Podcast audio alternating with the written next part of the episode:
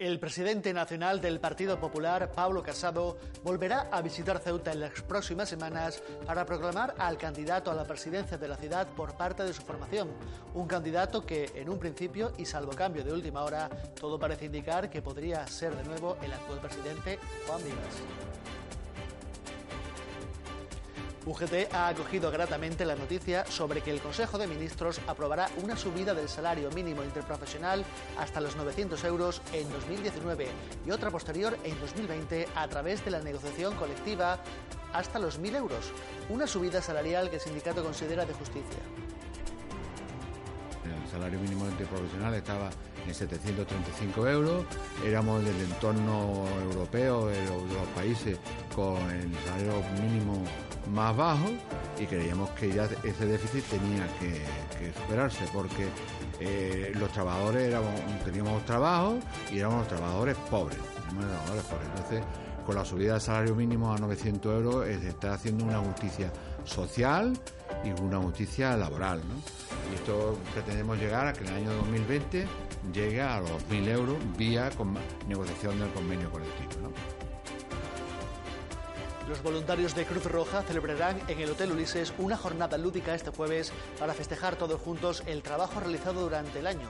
Un día para relacionarse fuera de la presión de las responsabilidades de sus labores. En esta ocasión vamos a homenajear al voluntariado de Cruz Roja que trabaja con las personas mayores que son un poco menos visibles porque bueno, son voluntarios y voluntarias que están en casas de personas mayores, que van a hacerle visitas para hacerles acompañamiento, que van a llevarlos a un médico, que van a llevarlos a transportarlos, a trasladarlos de un, de un lugar a otro porque tengan que hacer alguna actividad y no puedan hacerla por sí mismos. Entonces mañana es el día de homenajear a este voluntariado. Hola, muy buenas noches y bienvenidos al informativo de Ceuta Televisión. Estas que han visto son algunas de las principales noticias que nos ha arrojado la actualidad este miércoles. El resto se lo contamos a continuación. Comenzamos.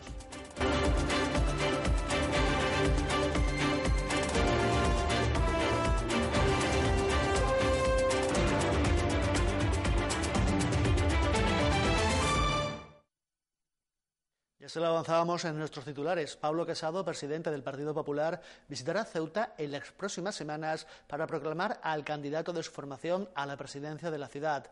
El nuevo líder de los populares tiene intención de girar visita a todas las autonomías o aquellas ciudades con cierto peso político. Todo parece indicar, distintas fuertes populares así lo contemplan, que el candidato seguirá siendo el mismo, Juan Vivas. Pablo Casado visitará Ceuta en las próximas semanas para proclamar al candidato de su partido a la presidencia de la ciudad. El líder popular quiere estar presente en la proclamación de los 15 candidatos autonómicos de su partido todos, salvo Andalucía, Cataluña, Galicia y País Vasco, así como en algunas ciudades con un peso específico importante. La intención de Casado es que estas proclamaciones de candidatos estén listas antes de la primera quincena de enero para llegar a la Convención Nacional de finales del próximo mes con ese capítulo cerrado y centrar dicho conclave en otros asuntos principalmente programáticos y de estrategia. En Ceuta, en principio, el guion sigue siendo el mismo. Vivas se dejó querer en septiembre y los populares no barajan ahora mismo ningún plan B para sustituir al actual jefe del Ejecutivo. El diputado Juan Bravo insiste por activa y pasiva en que su sitio está en el Congreso de los Diputados y en que su posible candidatura a la presidencia de la ciudad forma más parte de la rumorología que de la realidad.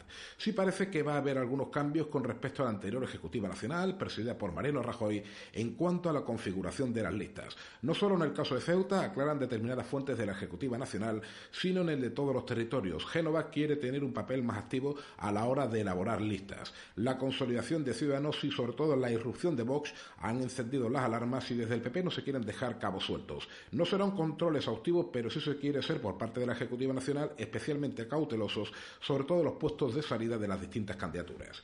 Y es que los resultados del pasado 2 de diciembre en Andalucía, a pesar de que deja la presidencia de la Junta más cerca que nunca a los populares, sí ofrece otro motivo de preocupación. Vox no se contempla entre distintas fuentes populares consultadas por Ceuta Televisión que la formación liderada por Santiago Abascal sea la más votada en Ceuta, protagonizando un vuelco similar al del Gil en 1999, pero sí se da por hecho que va a ser complicado para el PP alcanzar no ya los 13 escaños de 2015, sino los que daban la última encuesta de consumo interno. Antes de la irrupción de Vox, dicho sondeo otorgaba 11 actas a los populares en la próxima asamblea. La Secretaría de Estado de Relaciones con las Cortes ha vuelto a negar la posibilidad de que Ceuta cuente con una unidad de radioterapia, optando por el desplazamiento de los enfermos al hospital más cercano, en este caso el de Algeciras. La noticia ha generado controversia. Desde Caballas se califica esto como error brutal y falta de sensibilidad, términos parecidos a los usados por el Movimiento por la Dignidad y la Ciudadanía, que ironiza lamentando que en la última visita de Pedro Sánchez se, le llevase a tomar té al príncipe y no se le explicase las condiciones en que se desplazan los ceutíes enfermos de cáncer a través del estrecho.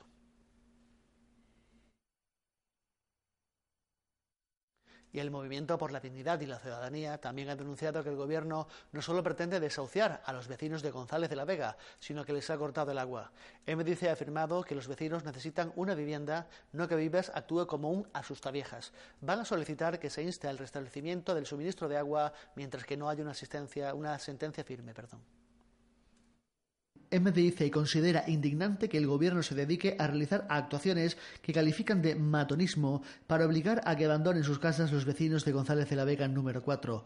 Los localistas han denunciado que el gobierno no tiene bastante con haber iniciado los procedimientos judiciales de desahucio, sino que ha procedido a realizar el corte del suministro de agua a estas familias. Esta actitud que me dice califica de prepotente del responsable de fomento, quien ha seguido adelante en su proceso de apropiarse del edificio sin dar respuesta al uso que quiera dar al mismo, la sitúa los localistas en la esfera de la especulación. Su prepotencia, insisten, le ha impedido reunirse con los vecinos para explicarles su postura y las soluciones posibles.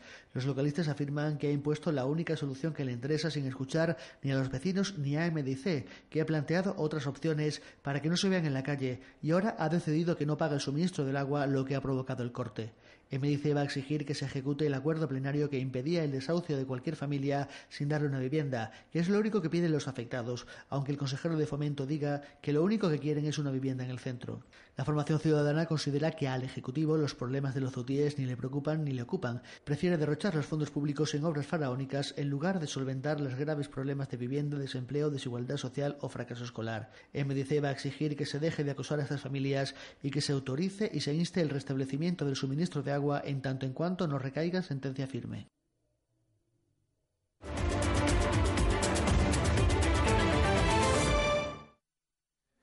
También este miércoles UGT ha mostrado su satisfacción ante el anuncio sobre que el próximo Consejo de Ministros aprobará la subida del salario mínimo interprofesional hasta los 900 euros, una subida histórica negociada entre los sindicatos, patronal y gobierno que podría hacerse vigente a partir de enero y que repercutirá en los salarios de un gran número de trabajadores.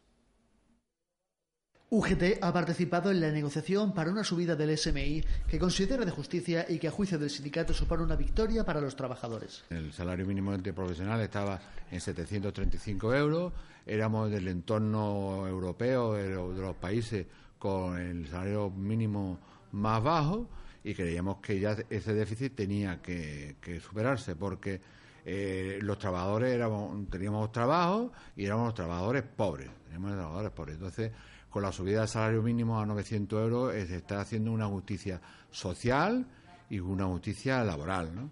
Y esto pretendemos llegar a que en el año 2020 llegue a los 2.000 euros vía negociación del convenio colectivo. ¿no? El próximo Consejo de Ministros aprobará la medida, por lo que es de esperar que para enero de 2019 se pueda ver reflejada en las nóminas de los trabajadores. El Real Decreto que se aprobará pues después tiene la vigencia, el mismo Real Decreto ya marca la vigencia de, de cuando empieza el salario mínimo. Eh, a partir de enero podemos empezar ya con el nuevo salario, que es el año 2019, a partir del 1 de enero. Una medida que a juicio de los unionistas repercutirá favorablemente en el desarrollo de la economía española. Considera que lo han entendido también los empresarios a pesar de las reticencias iniciales. Todo va relacionado, en el entorno europeo todo va relacionado. Y además hay que tener en cuenta que todo esto repercute en la economía del país tanto por el gasto que puede originar, con los trabajadores ganan más dinero, pueden gastar más, y además estamos hablando de, estamos, hablando de trabajadores eh, pobres en España. Esta subida del SMI repercutirá en las nóminas de todos los trabajadores, con incrementos de sus salarios en base a los convenios colectivos. Va a repercutir en los convenios colectivos en todos los conceptos retributivos, con lo cual va a aumentar los salarios de manera importante, ¿no? ¿Esto quiere decir que el resto de salarios, no los mínimos y los salarios normales, también van a aumentar proporcionalmente o no tiene nada que ver? Sí, tiene que ver, claro. conforme sube el salario mínimo interprofesional, eh, los convenios colectivos, los salarios aumentarán en la medida que sea necesario, tanto en los trienios, en la antigüedad y todas las cosas. UGT precisa que se ha firmado un compromiso que no dependerá de quién se siente en la Moncloa para que mediante la negociación colectiva se incremente hasta los 1.000 euros en 2020 el salario mínimo interprofesional. Los sindicatos han pedido también la derogación antes de final de año de la reforma laboral y de las pensiones. Y el lado marroquí de la frontera ha vuelto a vivir aglomeraciones a primera hora de la mañana de este miércoles, tras entrar en vigor las últimas medidas de delegación del Gobierno con respecto a los trabajadores marroquíes. Todo ello en uno de los últimos días de porteo del año, en el que han accedido a nuestra ciudad 2.600 personas, en una jornada reservada solo a mujeres.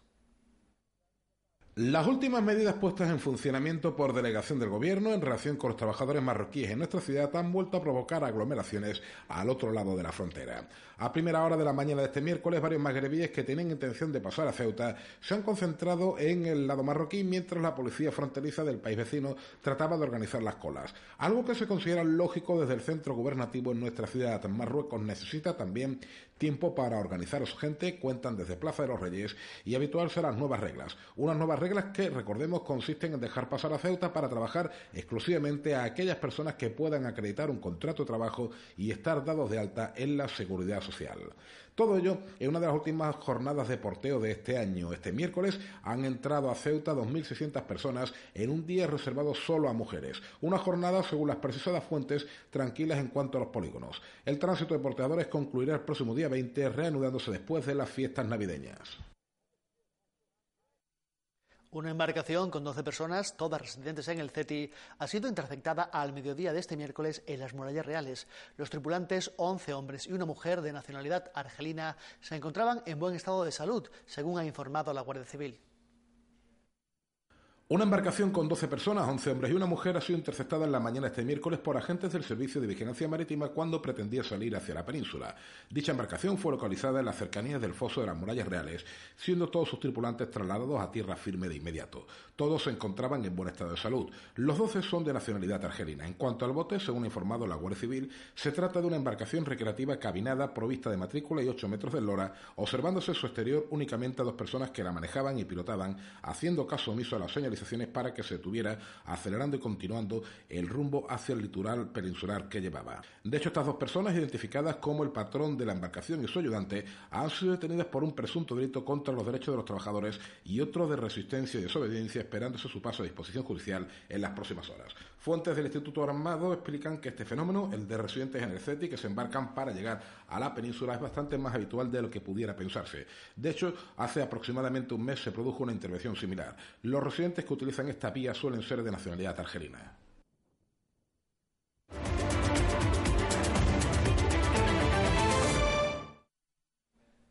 Cruz Roja celebrará este jueves en el Hotel Ulises el Día del Voluntario, una jornada lúdica donde los voluntarios de las diferentes unidades de la organización humanitaria tendrán la oportunidad de relacionarse, de conocerse en un entorno distendido y de festejar por una vez como justa recompensa a la dura labor desempeñada durante todo el año.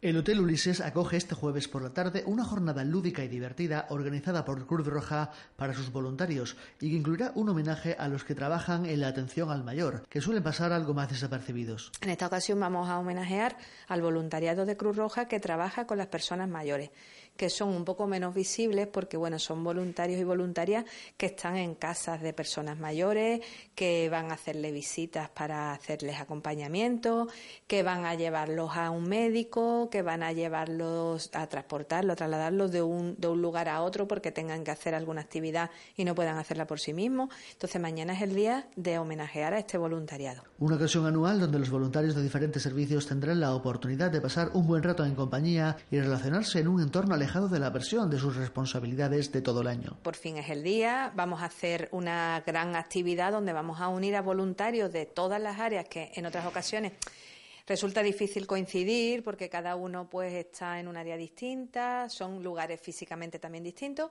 y mañana confluyen todos en varias actividades que vamos a llevar a cabo desde las siete y media de la tarde. Se van a hacer sobre todo dinámicas porque lo que queremos es que sea un día lúdico, es decir, el voluntariado de Cruz Roja está trabajando a diario, a diario y en muchas ocasiones las 24 horas del día. Una ocasión especial para la que este año se ha elegido un lugar céntrico como es el Hotel Ulises y las posibilidades que ofrece. Este año en el Ulises, que además es un sitio muchísimo más céntrico, más accesible para otro, otro tipo de voluntariado que también tenemos y que son personas mayores a los que le puede costar más trabajo acceder a sitios más difíciles.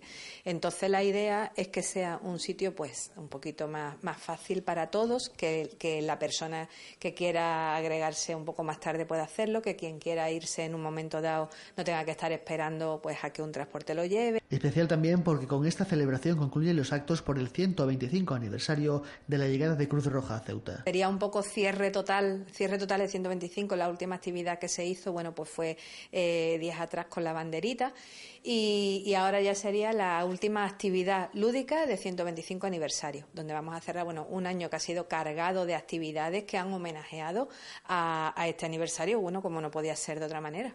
Un acto al que están invitados y que tienen cabida todos los voluntarios puedan acudir o no a la celebración. La UNED, en colaboración con el Instituto de Estudios Ceutíes, han organizado unas jornadas sobre los 40 años de la Constitución. Están programadas para este miércoles, jueves y viernes. Diferentes ponentes abordarán temas como el envejecimiento en el marco constitucional, el independentismo o el populismo y el arte, a lo largo de estos tres días que duran las jornadas.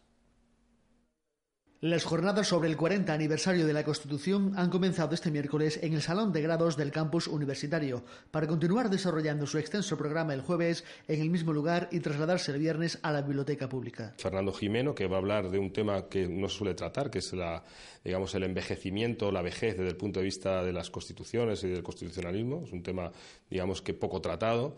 Eh, luego vamos a tener al profesor Alejandro Arnet, que nos va a hablar del tema de la cuestión autonómica. Eh, Enrique Ávila, que nos va a hablar de la, corona, de la monarquía. Eh, luego estoy yo, eh, uno de los profesores tutores también de, la UNED, que voy a hablar de la crisis del sistema, sobre todo lo, que, digamos, del separatismo y el populismo como elementos de crisis dentro de nuestro sistema democrático. Y luego también van a participar profesores que ya son, digamos, fuera de ese ámbito, el profesor David Muñoz Arbona, que nos va a hablar de el arte visto en el constitucionalismo. Ese será el viernes. A lo largo de las jornadas abordarán temas como la vigencia de la Constitución, en un momento donde la mayoría de españoles no la votó. Eso es una falacia, eso verdaderamente es una, es una tontería, perdón. es una tontería. Las, las constituciones no, hay que votarlas eh, anualmente, porque si la tuviera que votar todo el mundo, pues eh, tendríamos que, que, hacerlo una votación anual, ¿no? Cada, cada año hay una cohorte de personas que cumple 18 años, entonces cada año tendríamos que, que volver a someter a, a referéndum. La Constitución es una auténtica tontería. Es simplemente digo, esa, esa, forma de presentar la Constitución como un texto que ya está caduco, es una forma de desprestigiar el sistema, evidentemente, de, digamos, de quitarle la legitimidad. ¿no? Eh, pues no, yo no lo he votado, pues yo no, para mí no es legítimo. ¿no? Digamos que esa es la, ese es el discurso. Pero digo, es una, es una falsedad absoluta.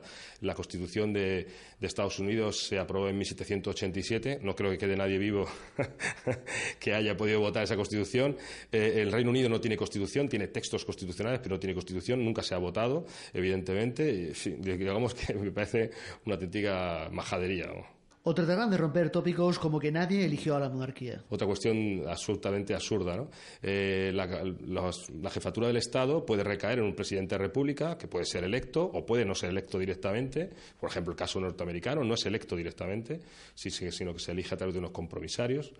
Eh, puede ser electo directamente, como es el caso francés, y puede ser una monarquía parlamentaria, como es nuestro caso, como es el británico, como es el holandés, como es, en fin, eh, digamos que hay unas cuantas monarquías en, eh, en Europa que se mantienen y son perfectamente, no solamente homologables, sino tan, son exactamente igual que las nuestras. ¿no? El objetivo es aproximarse a los 40 años de la Carta Magna desde un punto de vista académico, con medio crédito para quienes deseen inscribirse y dejar un mejor conocimiento del periodo constitucional. Recordarnos a, todo, a toda la sociedad española, en concreto la nuestra, la CEUTI, de que debemos, de, tenemos que estar muy orgullosos de estos 40 años de democracia, de estos 40 años eh, largos, eh, en el sentido de que somos, es la segunda constitución más longeva y creo que, es importante que reconozcamos lo que ha supuesto para estos 40 años de, de democracia, que son sido 40 años de progreso. El programa puede consultarse íntegro en la página web de la UNED y la asistencia todas las tardes es libre hasta completar el aforo.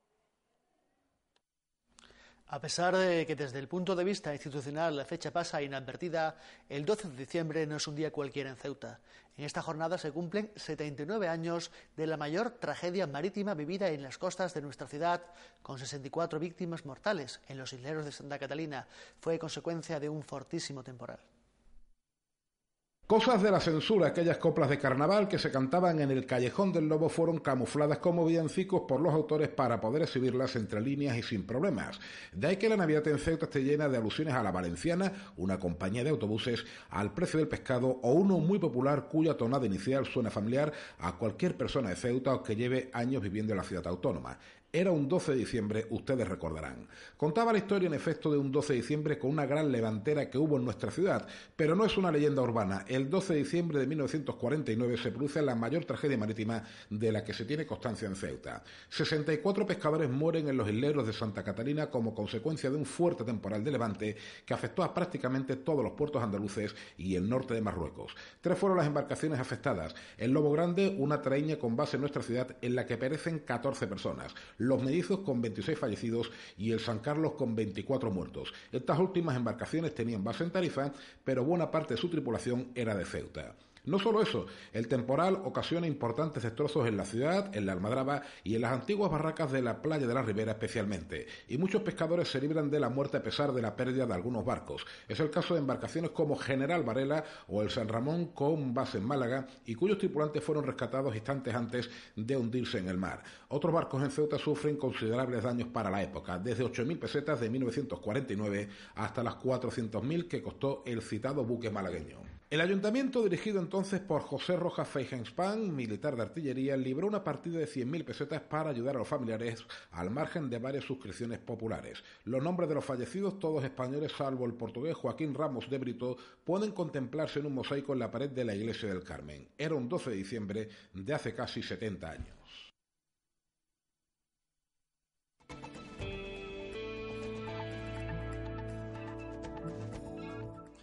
Y como cada día, la, Agencia Estatal de Meteorología nos ofrece el pronóstico para el día siguiente, en este caso para el jueves 13 de diciembre. Nos dice que tendremos cielos cubiertos con precipitaciones que pueden ir acompañadas de tormentas, abriéndose claros a partir del mediodía. Las temperaturas irán en descenso, la máxima en torno a los 18 y la mínima bajará hasta los 13. Los vientos serán de poniente fuertes, aunque ocasionalmente tendrán rachas muy fuertes y disminuirán por la tarde. Que ven es el número premiado en el sorteo de Cruz Roja, el 244, Los Tacones. Cultura expondrá la colección de maestros y coetáneos de Bertucci de la Casa Asllariz de Granada. La muestra, compuesta por 47 obras, se exhibirá en el Museo de la Ciudad del Paseo del Rebellín hasta el 9 de marzo de 2019. Esta exposición, que complementa la que ofrece el Museo de las Morellas Reales, incide en las etapas menos conocidas del artista granadino y sus influencias. Los visitantes podrán contemplar obras de pintores como Eduardo García Guerra, José La Rocha, Rafael Latorre, José Ruiz Almodóvar, Eugenio Gómez Mir o, Gabriel Morcillo. El Servicio de Museos de la Consejería de Educación y Cultura, en colaboración con la Casa Yaris, han organizado la exposición Maestros y Coetáneos de Mariano Bertucci, colección Casa Yaris, que podrá visitarse en las salas de exposición temporal del Museo de la Ciudad, situado en el Paseo del Rebellín, desde el próximo viernes día 14 hasta el 9 de marzo del próximo año. La exposición se inaugurará el día 14 a la una. La muestra que complementa la exposición monográfica Bertucci, un pintor en la memoria, Museo de las Murallas Reales, pretende incidir en otras etapas menos conocidas del artista granadino. Por eso la exposición reunirá en Ceuta una selección de 47 obras procedentes de la colección de Casa Yaris, que es la sede de la Asociación Granada Artística, y de la que son autores maestros y coetáneos que hicieron, a inicios de su carrera, de la ciudad de a su fuente de inspiración, tema de sus creaciones y lugar de formación y trabajo. Algunos de estos pintores seguirán compartiendo con Bertucci maestros y vivencias en momentos posteriores y lugares distintivos, y esta muestra representativa del arte granadino de los siglos XIX y XX quiere ser una pequeña ventana a ese panorama y época en la que Bertucci completó su primera etapa de formación y consolidó su estilo y temática. Mariano Bertucci es por antonomasia el pintor de Marruecos, pero antes de su afamada trayectoria en el territorio del antiguo protectorado español, el artista recibió y compartió toda aquella vivencia que el contexto histórico, artístico y cultural le transmitió a toda una generación de artistas. Fue discípulo en sus inicios del paisajista José La Rocha y de la Academia de Bellas Artes de San Felipe y completó sus estudios en la Escuela Madrileña de Bellas Artes de San Fernando, donde tuvo de profesor a Antonio Muñoz de Grain. Los visitantes podrán contemplar en Ceuta en esta exposición algunas de sus obras más representativas. Además podrán contemplar obras de otros maestros del granadino, entre ellos Eduardo García Guerra, Rafael Latorre Viedma y Manuel Gómez Moreno. Entre los artistas coetáneos cuyos lienzos exponen también en esta colección figuran José Ruiz de Almodóvar, Eugenio Gómez Mir, José María Rodríguez Acosta, Enrique de Marín Sevilla, Gabriel Morcillo y José María López Mezquita. La Casa Yaris es el principal museo privado de Granada y ha cedido para esta exposición una parte de la colección que exhibe en la Casa Morisca del siglo XVI en el barrio del Albaicín, colección de obras de artistas granadinos que se ha ido conformando por parte de sus propietarios durante los últimos 40 años. Es además la sede de la Asociación Granada Artística, fundada hace casi 30 años para potenciar a los artistas locales y sacar del olvido a los pintores granadinos de los dos últimos siglos. La asociación ha colaborado con varias universidades, entre ellas las de Granada, Málaga y Sevilla así como la de Indianápolis en Estados Unidos.